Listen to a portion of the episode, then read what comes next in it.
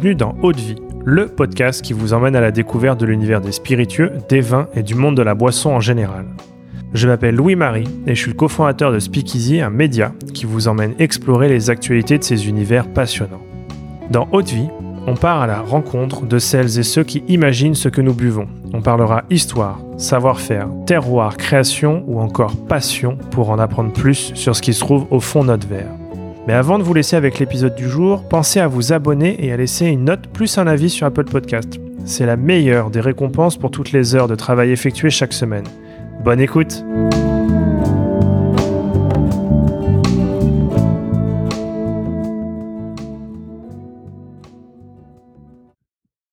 Allez, c'est parti. Euh, bonjour à tous. Aujourd'hui, je suis avec euh, Gauthier Suppli. Tu es euh, ambassadeur pour les marques du groupe White McKay, dont une très belle marque, et notamment une très belle distillerie écossaise qui est Fettercarn. Bonjour Gauthier. Bonjour tout le monde. Alors écoute, je suis très content d'échanger avec toi aujourd'hui autour de, ton parcours et de, ton métier d'ambassadeur. Euh, on se connaît bien, euh, on a beaucoup de choses en commun, notamment euh, l'intérêt et l'amour pour, pour de, belles boissons et de belles histoires. Peut-être pour rentrer déjà dans le vif du sujet, est-ce que tu peux nous parler un peu de ton parcours? Est-ce que tu as toujours évolué dans le monde des spiritueux ou comment comment c'est venu? J'ai un, un, parcours qui est assez atypique en fait au final, puisque je suis pas, je suis pas venu directement dans le monde des spiritueux, dans le monde des vins ou des spiritueux hein, de manière générale. En fait, j'ai commencé, je suis normand à la base et j'ai commencé par faire une, une licence de droit. Donc j'ai validé par la suite, mais c'est durant mes années de licence où j'ai commencé à développer un intérêt pour les vins et les spiritueux. En fait, j'ai fait des rencontres des personnes qui, elles, avaient été éduquées déjà par ça, parce que dans ma famille, on n'est pas forcément très très axé vins et spiritueux. Et j'ai rencontré des personnes dont la famille, par contre, elle, était vraiment dedans, donc qui m'ont éduqué aussi à leur tour jusqu'au jour où j'ai eu euh, l'occasion de participer à ma première masterclass en fait cette fois-ci en tant que en tant que participant où du coup j'ai rencontré euh, Philippe un caviste à Rouen qui a fermé depuis malheureusement mais mais du coup Philippe en fait était très très passionné par euh, par les whisky et nous avait proposé à quatre copains de de participer à un, atelier masterclass pour découvrir un petit peu plus ce milieu-là parce que moi je le connaissais pas du tout hein, au final. Et on a passé deux heures ensemble où euh, sa passion a parlé pour lui. On a goûté des choses. J'ai encore ma première bouteille de whisky euh, que j'avais acheté ce soir-là. Elle, trône fièrement sur sur ma cheminée. C'était quoi? C'est un Tilling Small Batch. Euh, voilà, bon, c'était. Je commençais, hein, donc je, je, connaissais pas forcément encore à ce point-là le monde des spiritueux, mais j'avais 18 ans, j'étais encore tout tout jeune. Et Philippe du coup nous parle de, de, de cette passion, de, de, son amour qu'il a, et, et je me dis waouh, il y a sûrement c'est hyper intéressant. Je pense qu'il y a, il y a plein de choses à voir euh, dedans. Donc, bah, en dehors de mes cours de droit, je commençais à me renseigner beaucoup plus sur les vins, sur les spiritueux de manière générale. Au point où j'ai commencé à lâcher les bouquins de droit pour ouvrir plutôt des bouquins justement sur le vin, le whisky. Et puis à la fin de ma licence, du coup, je me suis dit, bon, il faut que je fasse, euh, un choix. Est-ce que je continue en droit ou est-ce que je vais, je m'arrange pour pouvoir travailler dans le milieu qui me passionne au final? Donc je suis parti à l'INSEC à Bordeaux où du coup j'ai fait un master en marketing des vins et des spiritueux.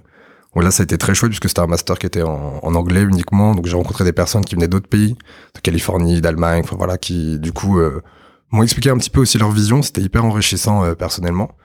J'ai rencontré d'autres personnes encore, dont une qui m'a permis de, de mettre vraiment mon premier pied dedans puisque D'accord tous venaient, avaient déjà fait une formation en fait dans ce milieu-là. Euh, moi non, j'étais le seul juriste du coup de formation, alors que tout le monde connaissait très très bien ce que c'était que la chaptalisation ou autre. Hein, euh.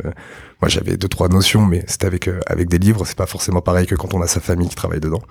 Puis j'ai une personne du coup qui m'a donné l'occasion de de gérer un bistrot directement, où du coup il a fallu faire toute la carte des vins, etc. Et suite à cette expérience-là, je me suis dit, bon, je me suis vraiment pas trompé de voix, c'est vraiment ça que j'ai envie de faire.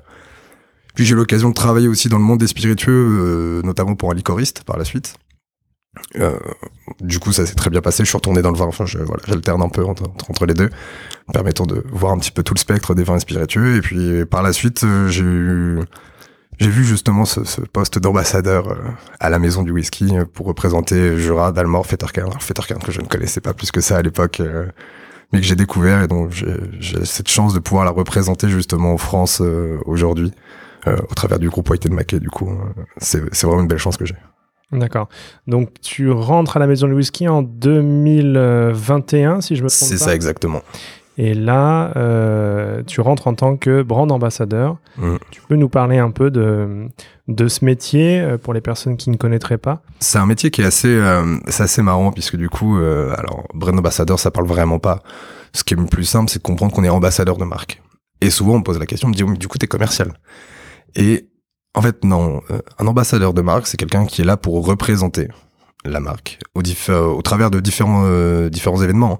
Ça peut être euh, dans la vie de tous les jours, notamment par exemple quand on va chez des cavistes. Euh, c'est une grosse partie de mon métier hein, de d'aller rencontrer des cavistes, de leur présenter les produits, leur présenter la marque et en fait leur raconter l'histoire, leur expliquer un petit peu. euh, J'ai la chance de pouvoir aller en Écosse, justement rencontrer les whisky makers, les personnes en fait, les hommes qu'il y a derrière le produit. hein. C'est vraiment la partie qui est très intéressante de mon métier, c'est qu'on n'est pas juste là pour parler de de ce qui de, juste de dire voilà bon bah il est vieilli là-dedans et puis il a tel goût en fait non on a d'autres choses à raconter en plus et donc on a l'occasion bah, de transmettre moi je vous parlais de Philippe tout à l'heure euh, on a l'occasion du coup de transmettre cette passion là aussi à notre tour et donc on forme on explique on fait découvrir j'ai l'occasion de faire aussi des masterclass justement avec ces cavistes. Donc de faire en fait ce qui m'a donné moi envie d'aller euh, d'aller dans le milieu des vins et spiritueux. Puis une autre partie, ça va être de, de l'activation, d'organiser des événements où justement on va promouvoir la marque euh, au travers bah, d'événements un peu plus particuliers. L'an dernier, j'avais organisé un, un événement sur Fettercan qui s'appelle le Fettercan Month, où tu participais euh, d'ailleurs, où l'idée c'était de faire redécouvrir Fettercan dans d'autres manières de consommer du whisky et pas simplement de se dire un single malt écossais, c'est le vendredi soir dans son rocking chair. Euh, non, du tout. En fait, il y a plein de manières de consommer le whisky et on avait fait un pairing avec du fromage, on avait fait un atelier cocktail. Enfin voilà, on avait l'idée c'était voilà de faire découvrir ça. Et donc ça c'est une grosse partie de, de, de mon métier. Finalement c'est c'est pas tant une partie commerciale, c'est plus une partie euh, je vais pas dire éducation hein, parce que ce serait un peu Transmission. mais c'est voilà c'est transmission c'est ça c'est c'est l'occasion en fait pour les distilleries d'avoir une personne qui transmet euh, ce qu'elles veulent faire, euh, ce que quels sont leurs projets pour euh, pour l'avenir et puis quels sont leurs projets actuels aussi sur le terrain du coup en fait. Hmm. Au plus proche des consommateurs. C'est ça exactement. Et, et donc, tu, tu représentes plusieurs distilleries d'un même groupe. C'est ça exactement. Tu peux nous passer rapidement en revue Ah. ces distilleries? On a trois, du coup, je, je représente trois distilleries, trois single malt écossais. Donc une, une distillerie quand même plus qu'iconique qui est Zidalmore. Donc du coup, euh, single malt écossais du côté d'Alness, on est vraiment dans le nord de l'Écosse. Une distillerie qui est euh, magique pour son histoire notamment, qui est Jura, où on est sur une sur une distillerie qui a été ben, vraiment faite par des gens pour des gens en fait, enfin par les habitants de l'île. C'est une toute petite île Jura. On n'est pas en France, hein, je- j'en précise à chaque fois. On est sur une petite île qui est en dessous d'Ayla où il y a euh, 200 habitants pour 6000 serres et c'est 200 personnes qui qui sont dévouées à leur île et qui font tout pour que ça fonctionne euh, correctement. Et la troisième, du coup, euh, qui est le le sujet d'aujourd'hui, qui est Fettercairn, où là, du coup, on est sur la côte est. Euh, on est un petit peu en dessous d'Aberdeen, en fait. On est au pied d'une chaîne de montagnes qui s'appelle les Cairngorms, l'une des stations de ski écossaises, si certains veulent. Et on est dans un petit village, pareil, on a 150 habitants. euh. C'est assez atypique comme euh, comme village puisqu'on est entouré de champs, on a vu sur la montagne. Enfin, c'est assez impressionnant euh, comme comme lieu. Et vraiment, euh, j'y étais l'an dernier à cette date-là justement et je me je me revois lever le matin avec du coup le- les bouteilles de lait qui sont dans la rue euh, comme comme comme on imagine justement ces films dans des films où vraiment avec le laitier qui passe, qui dépose les bouteilles. Enfin, c'est euh, c'était vraiment atypique et la distillerie est juste trop chouette. Il y a 14 chez vieillissement. Enfin bref, c'est c'est impressionnant comme comme distillerie. Ouais, j'imagine. Ouais, c'est une vraie immersion en paysage écossais et dans une distillerie typiquement écossaise. Et tu peux nous, raconter un peu son, histoire, euh, comment s'est développé euh, Fettercairn euh, C'est c'est une distillerie qui a une histoire qui est, assez assez surprenante puisque c'est un énorme paradoxe en fait Fettercairn. C'est quand même une, distillerie qui est assez ancienne. On est fondé en 1824 par Alexander Ramsay. C'est la deuxième à avoir la licence officielle. En fait, c'est la deuxième distillerie à avoir le droit légalement de faire du whisky. La première étant en 1821. Donc si on, mon côté juriste qui va ressortir, si on parle que de droit, que de loi, euh, c'est la deuxième plus vieille distillerie d'Écosse. Ce qui n'est pas le cas en réalité, hein, parce qu'il y avait d'autres distilleries auparavant qui faisaient déjà du whisky, mais légalement, légalement c'est la deuxième. Euh, je trouve ça assez chouette euh, comme anecdote. Et il faut savoir qu'en fait, elle est fondée justement par Alexander Ramsay, puisque il a cette vision du whisky comme produit noble. Et il n'arrivait pas vraiment à comprendre le fait qu'on fasse du whisky de manière illégale, donc il va tout faire justement pour pouvoir ça, pour pouvoir faire ça. Il y a la Reine Victoria qui va venir euh, faire l'inauguration de la distillerie. Je t'en parlerai après, tu vas vite comprendre pourquoi. Et en fait, Alexander Ramsay, du coup, va construire la distillerie sur un ancien moulin. D'accord. Je parlais des Cairngorms, justement, de cette chaîne de montagne. En fait, à Fettercairn, du coup, il y a la source qui part des Cairngorms, qui passe sous le village de Fettercairn, qui s'appelle, c'est une rivière qui s'appelle le Colcote. Et j'en discutais avec le manager de la distillerie, apparemment, du coup, on peut marcher. Elle passe sous l'eau, il y a, enfin, sous le, sous le village. Il y a un mètre quarante de hauteur, donc en rampant, on peut se balader euh, sous le village. Sous du le- coup, euh, ce qu'il m'expliquait quand il était petit, du coup, c'est ce qu'il ce qu'il faisait. Et cette, euh, cette rivière, du coup, le Colcote, elle ressort, du coup, au niveau de la distillerie, puisque là où la distillerie était construite, c'était un ancien moulin, ce que j'expliquais, qui était irrigué, du coup, avec l'eau, justement. Et même ça, enfin, cette eau-là, du coup, mais j'en reparlerai un peu après, mais elle nous sert encore aujourd'hui, hein, notamment dans la, dans la création de notre whisky. Et en soi, du coup, 1824, euh, création de Fettercairn. Donc, on a une nouvelle distillerie qui va être revendue cinq ans plus tard euh, à une famille qui s'appelle les Gladstone. John Gladstone, du coup, qui va devenir euh, propriétaire de la distillerie, c'est une, euh, c'est une personne que les gens connaissent pas forcément. En revanche, son fils, William, du coup, lui va être quatre fois Premier ministre de l'Écosse. Donc, du coup, les gens connaissent un petit peu plus William Gladstone, et c'est notamment lui qui va abolir les taxes sur le malt. Voilà. Deux, trois petits... Le fait d'avoir la famille dedans, peut-être que ça joue un peu. Ça peut aider. Exactement. Et du coup, je, je vous expliquais du coup que les Gladstone rachètent euh, la distillerie et en fait, Fettercairn, c'est une distillerie que les gens connaissent pas forcément pour la simple et bonne raison que c'est on est vraiment sur la distillerie écossaise classique à l'époque. En fait, c'est des distilleries qui font du blend principalement, donc on n'a pas d'embouteillage euh, officiel fait par la distillerie, donc des blends, donc on utilise euh, des jus de différentes distilleries ensemble pour faire un, un whisky et à l'opposé justement des single malt quand tout vient de la même distillerie. Donc on n'a pas forcément ça, en fait, on a une toute petite partie de single malt qui est faite, Mhm. mais qui est consommée par William Gladstone, du coup, euh, lors de lors des repas mondains, des dîners d'affaires, donc euh, whisky un peu élitiste en fait à, l'époque, on peut le dire. Et ça, ça va changer, mais dans les années 50, beaucoup beaucoup plus tardivement, puisque dans les années 50, les ingénieurs de Fettercairn vont euh, repenser en fait la manière de faire du whisky. On se posait la question de comment faire pour mettre en avant justement bah, notre distillat de base, pour mettre en- encore plus en avant ses caractéristiques. Et donc, on va aller chercher comment faire pour avoir un alcool le plus fin possible, en fait, notre distillat, pour qu'il soit plus fin et qu'il soit plus fruité possible. Et donc, cette rivière, le Colcode dont je parlais tout à l'heure, on s'en sert justement puisqu'on va aller diffuser de l'eau sur la paroi extérieure de l'alambic. Ouais, ça c'est vrai que c'est euh, c'est complètement unique dans le monde euh, du C'est whisky. ça, exactement. C'est assez. euh, En fait, c'est un système qui est pas forcément très compliqué, mais fallait y penser. Parce que l'intérêt, en fait, c'est qu'à Fettercairn, du coup, les alambics sont très hauts. Ils font quasiment 4 mètres de haut. Et en fait, cet anneau de refroidissement qui, du coup, fixé en haut de la de l'alambic, vient diffuser de l'eau sur la paroi extérieure. Ce qui fait que, du coup, ça fait une différence de température entre la base de l'alambic, là où, du coup, l'alcool chauffe, et le haut, là où, du coup, on récupère les vapeurs d'alcool. Ce qui fait que, bah, on a un système de condensation qui se fait naturellement au final. Et donc, on récupère que les vapeurs d'alcool les plus volatiles. Et en fait, plus une vapeur est volatile, plus l'alcool contenu par la suite est fin. Donc c'est une manière, voilà, il fallait juste y penser, mais euh, du coup, maintenant, on a une manière de distiller qui est unique au monde et qui va vraiment mettre en avant justement ce côté-là qu'on a sur sur Fettercairn, ce côté vraiment la finesse de l'alcool, ce côté fruité. Enfin voilà, c'est processus assez chouette à voir aussi d'ailleurs. Je sais pas si je t'avais déjà montré ou si tu as déjà eu l'occasion de voir. Ceux qui euh, ceux qui nous écoutent peuvent regarder sur internet, taper Fettercairn alambic, vous allez voir du coup, c'est euh, le cuivre est devenu enfin c'est oxydé du coup avec le contact avec l'eau, c'est très très joli euh, visuellement. Ouais, j'avais vu des photos et ouais, c'est vrai que c'est euh, c'est très très euh, très très beau et euh, et assez étonnant puisque euh, on a c'est la seule effectivement distillerie où il y a cette, cet anneau et cette eau qui euh, qui ruisselle le long de, de l'alambic. Euh, ok, et tu, tu nous parlais euh, justement un peu des grandes caractéristiques de Fettercairn. Euh, quelles sont-elles? Et, euh, et on imagine aussi que cette euh, manière de, de distiller euh, crée un distillat qui est, qui est complètement unique. Mm. Quoi les grandes caractéristiques à la fois de la distillerie et puis à la fois de, du jus qui sort, qui sort de l'alambic Sur la sur la distillerie, si avant même de parler de côté un peu profil aromatique, il y a quelque chose qui est quand même assez particulier. Sur la distillerie, déjà on a 14 chais de vieillissement. Euh, c'est que des Dunage. Alors, certains doivent se poser la question de ce que c'est qu'un Dunage.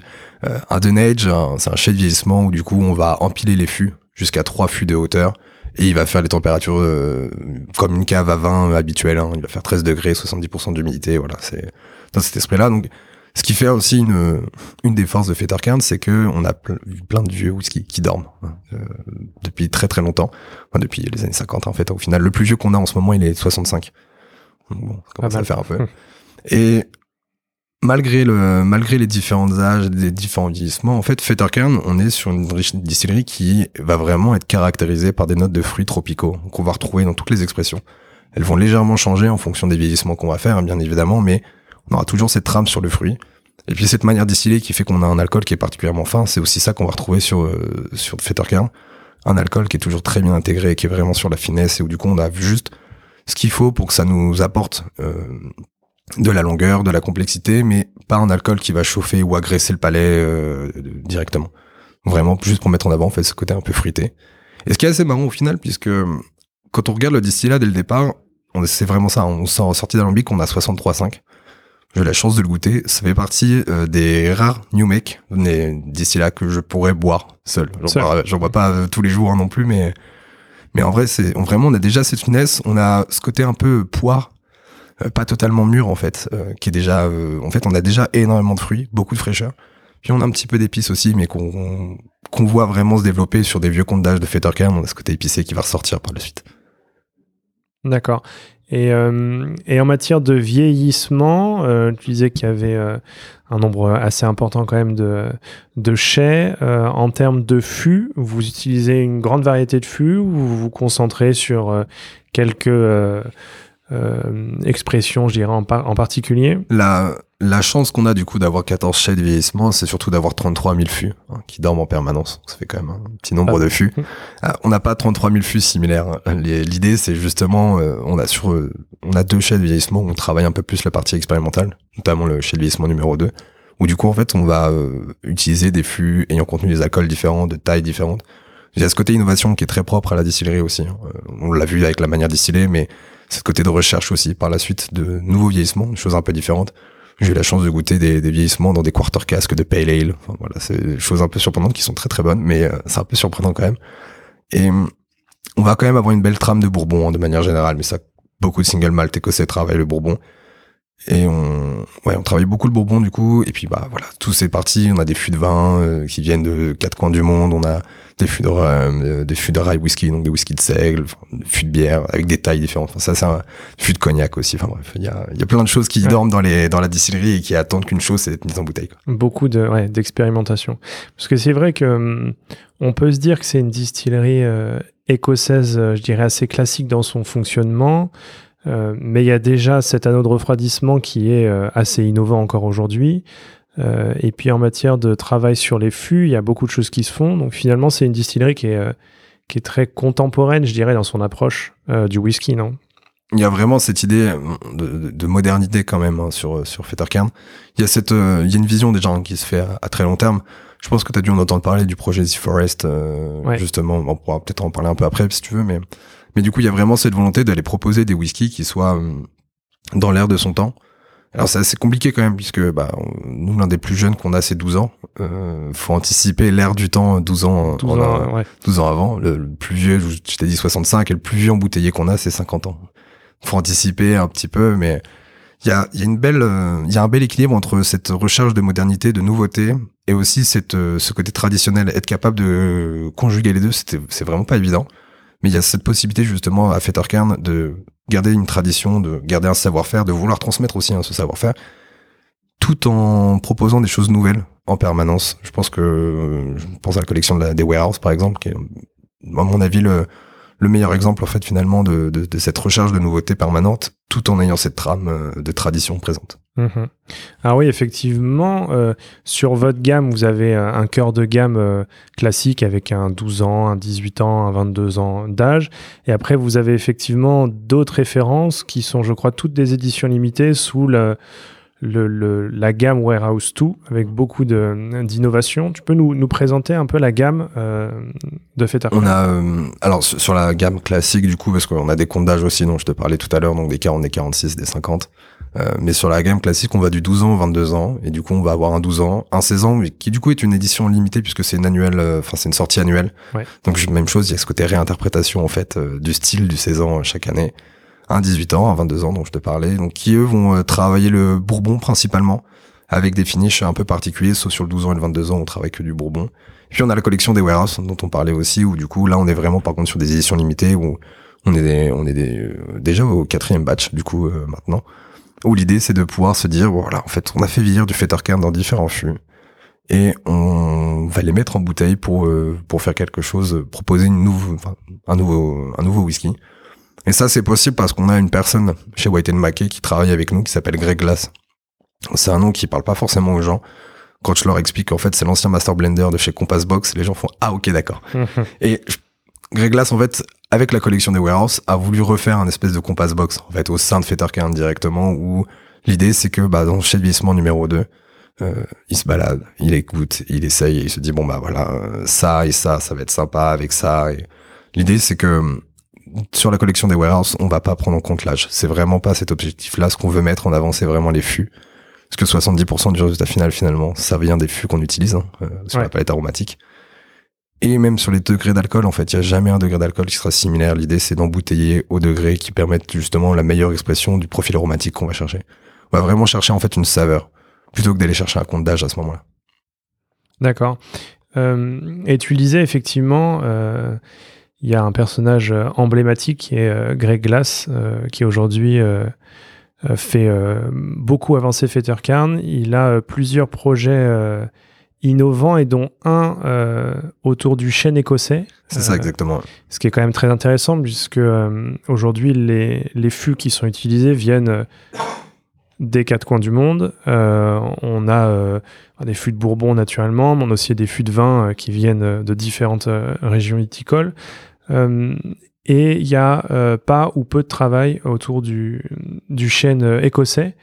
c'est un vrai axe de développement pour la distillerie. C'est un projet quand même d'envergure et, important pour les années à venir. Tu peux, peux nous en parler aussi? Ah bah avec grand plaisir. En fait, il y a une raison pour laquelle aussi le chêne écossais n'est pas forcément beaucoup utilisé, c'est qu'il n'y a pas beaucoup de chêne en Écosse. Hein. C'est faut garder en tête. On oublie, on a parce qu'on voit nos forêts françaises justement où on a pas mal de chênes, et on se dit mais en fait en Écosse il y en a très très peu. Et c'est pas parce qu'on a du chêne que tous les chênes sont bons pour faire des fûts. Et en fait l'histoire de, de, ce projet elle est elle est vraiment chouette parce que elle remonte en fait euh, il y a il y a 15 ans où en, charge, en fouillant dans les archives de la distillerie en fait on a retrouvé les plans de la distillerie lors de la fondation. Et à Fetterkern, du coup, il y avait une forêt euh, qui a été rasée par la suite. Maintenant, il y a que des champs euh, partout. Euh, très cool pour nous parce que ça nous permet d'avoir l'orge qui vient à moins de 50 km de la distillerie. Mais on n'a plus de forêt, on n'a plus de fût. Et Greg Glass, il a une, il a une passion pour le travail du bois de manière générale.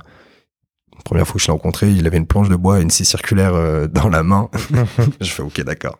Et l'idée, c'est de se dire que un jour ou l'autre, on pourra plus euh, on pourra plus fournir des fûts euh, de Bourbon, euh, des fûts de vin. Il y a, enfin, un jour ou l'autre, on va plus pouvoir continuer de raser des forêts sans les replanter, sans, enfin, sans en prendre soin. Et puis surtout, on ça, bah, c'est quand même un impact écologique qui est assez euh, désastreux. Et donc, en fait, quand on a retrouvé justement les plans de la distillerie, on s'est dit, mais pourquoi est-ce qu'on replanterait pas une forêt nous aussi? En se disant, bah, on sait très bien que c'est pas pour aujourd'hui, hein, mais ça fait partie de l'ADN de Fetarka, c'est une vision justement sur du long terme en se, disant bah, on va planter nos, nos, nos chaînes. Et puis comme ça un jour on pourra faire nos propres fûts à la distillerie. Et ça c'est tout le projet justement. Et qui a mis beaucoup de temps en fait à se mettre en place parce que on a on a beaucoup de champs j'ai expliqué. Et cette partie là de l'Écosse en fait on les appelle les jardins de l'Écosse parce que c'est une grosse partie de la production agricole pour l'Écosse. Et donc il a fallu réussir à équilibrer en fait de bah on retire des champs donc on réduit la production agricole. Donc potentiellement on va créer d'autres problèmes euh, alimentaires par la suite et on remet des forêts, donc ça c'est cool parce que on n'a pas assez de forêts en Écosse. Et donc il a fallu équilibrer ça, donc du coup il y a tout un travail qui a été fait en partenariat avec le gouvernement, avec la région, voilà, etc. Pour justement bah, planter nos premiers chênes et ça c'est arrivé en 2019. Voilà, on a pu. Euh, je me souviendrai toujours du jour où du coup j'étais à la distillerie, on m'a dit ah bah viens on va aller voir la forêt, tu vas voir elle est à 10 minutes à pied. La balade est très très chouette. Euh, les arbres faisaient 20 cm de haut à peine, mais vraiment à peine. Euh, c'est, tu t'attends en fait, on te dit la forêt, la forêt, la forêt. Donc là, du coup, tu te dis, bah, tu t'attends à une forêt, et puis après, tu te rappelles qu'en fait, ça a été planté il y a deux ans et que non, forcément, ça pousse pas aussi vite que ça. Et puis, c'est un projet sur, un projet sur du long terme aussi, puisque du coup, l'idée par la suite, c'est de planter 13 000 hectares, quand même, de forêt. Euh, donc, euh, on va pas tout planter d'un seul coup, hein, mais au fur et à mesure, du coup, il y aura de plus en plus de, de chênes qui vont être plantés. Et puis, bah, il y a quand même aussi cette idée de se dire qu'on va le gérer. Donc, il y a des gens qui, il y a une dimension un peu sociale, en fait, aussi, euh, dans ce projet.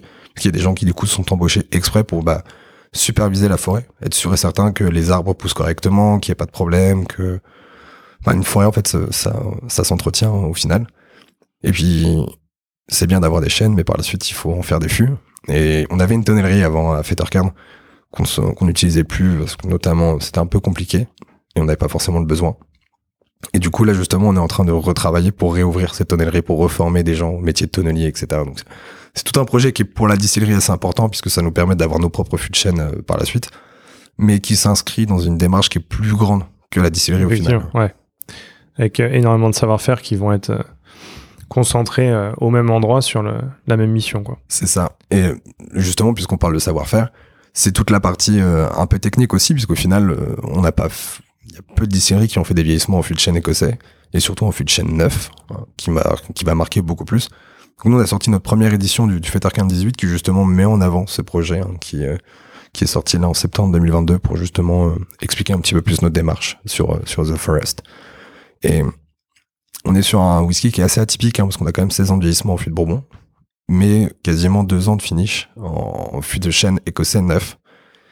Et c'est assez atypique en fait. On n'a pas goûté quelque chose comme ça, à moins d'avoir déjà goûté un Fetter 18 ou d'avoir eu la chance de goûter d'autres expressions de d'autres distilleries potentiellement qui sont vieillies en fût de chêne écossais neuf.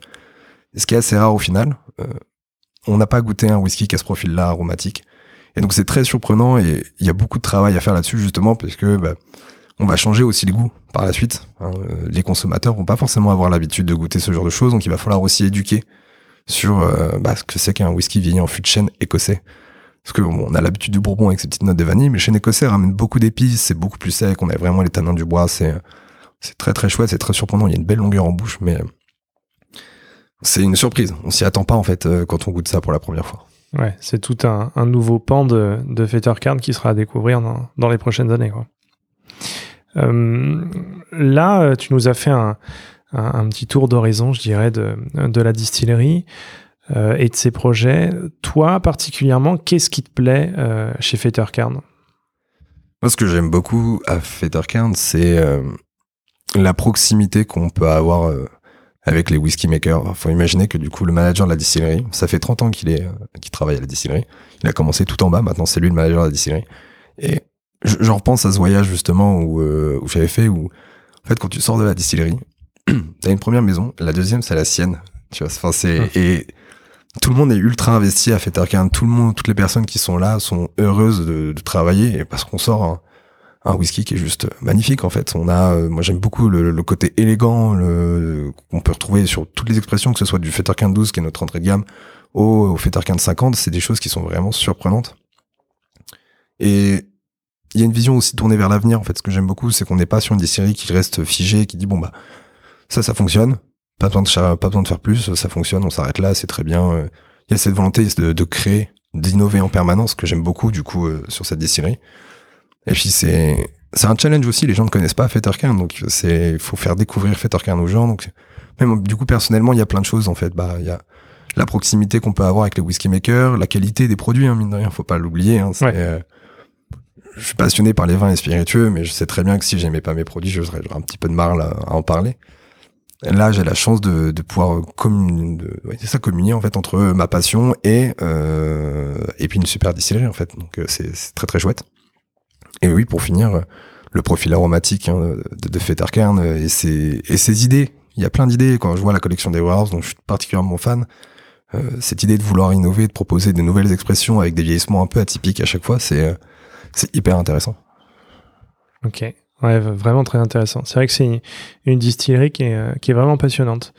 Euh, écoute, on arrive à la fin de cet entretien. J'ai encore quelques questions. Euh, quel est ton, spiritueux préféré en dehors du whisky?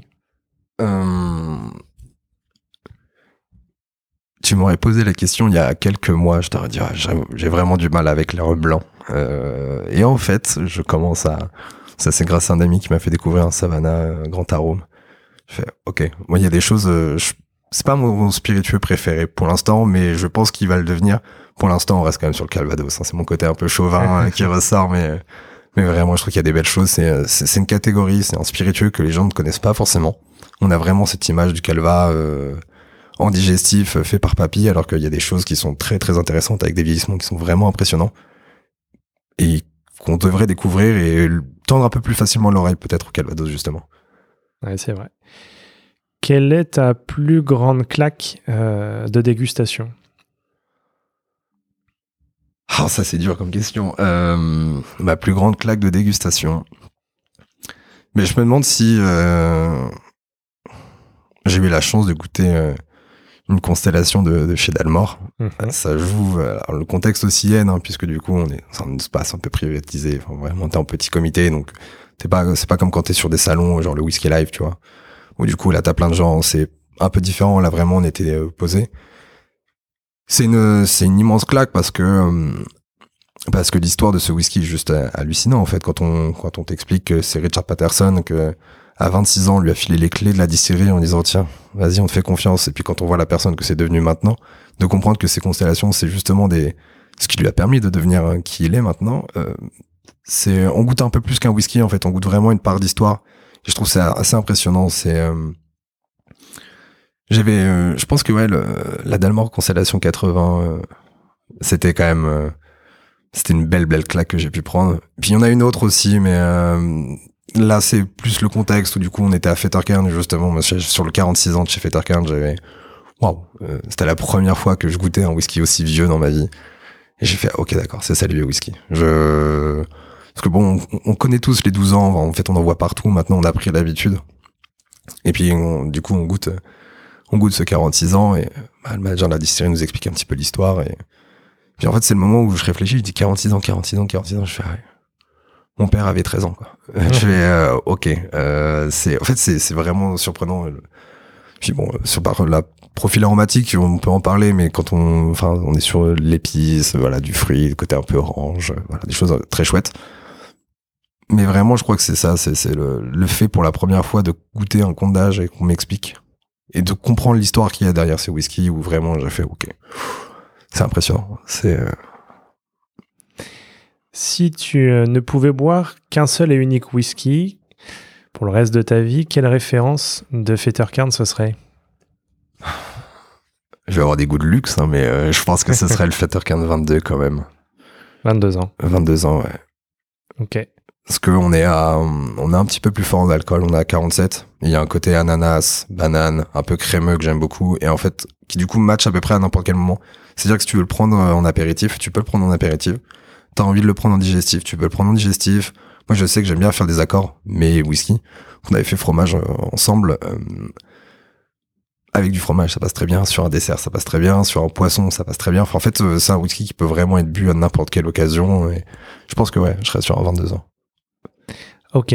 Euh, bah écoute, on arrive à, à la fin de cet entretien. Euh, merci, c'était vraiment très intéressant à la fois de découvrir ton parcours et puis de, de découvrir euh, cette distillerie qui nous réserve de belles surprises à l'avenir. Où est-ce qu'on peut retrouver euh, Fettercairn J'ai envie de te dire, chez tous les bons cavistes, non, on va, on va beaucoup en cave. Hein, vous trouverez pas en grande distribution, c'est présent que chez les cavistes spécialistes, spécialisés, excusez-moi. Euh, sur Internet aussi, pour euh, pour ceux qui ont plus l'habitude de commander, notamment le site de la maison du whisky, hein, sur whisky.fr.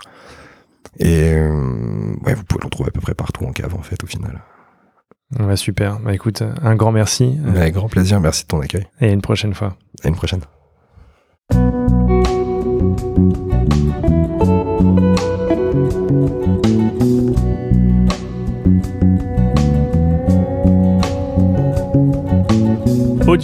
C'est terminé pour aujourd'hui. Enfin presque. Si vous avez aimé cet épisode, pensez à noter Haute vie 5 étoiles sur Apple Podcast avec un petit commentaire pour nous encourager. C'est ce qui nous aide à gagner en visibilité et nous encourage à produire toujours plus d'épisodes. Enfin, si vous souhaitez en apprendre plus sur l'univers des vins, des spiritueux et du monde de la boisson en général, rejoignez-nous sur Speakeasy, le lien est dans la description. Merci encore et à la semaine prochaine.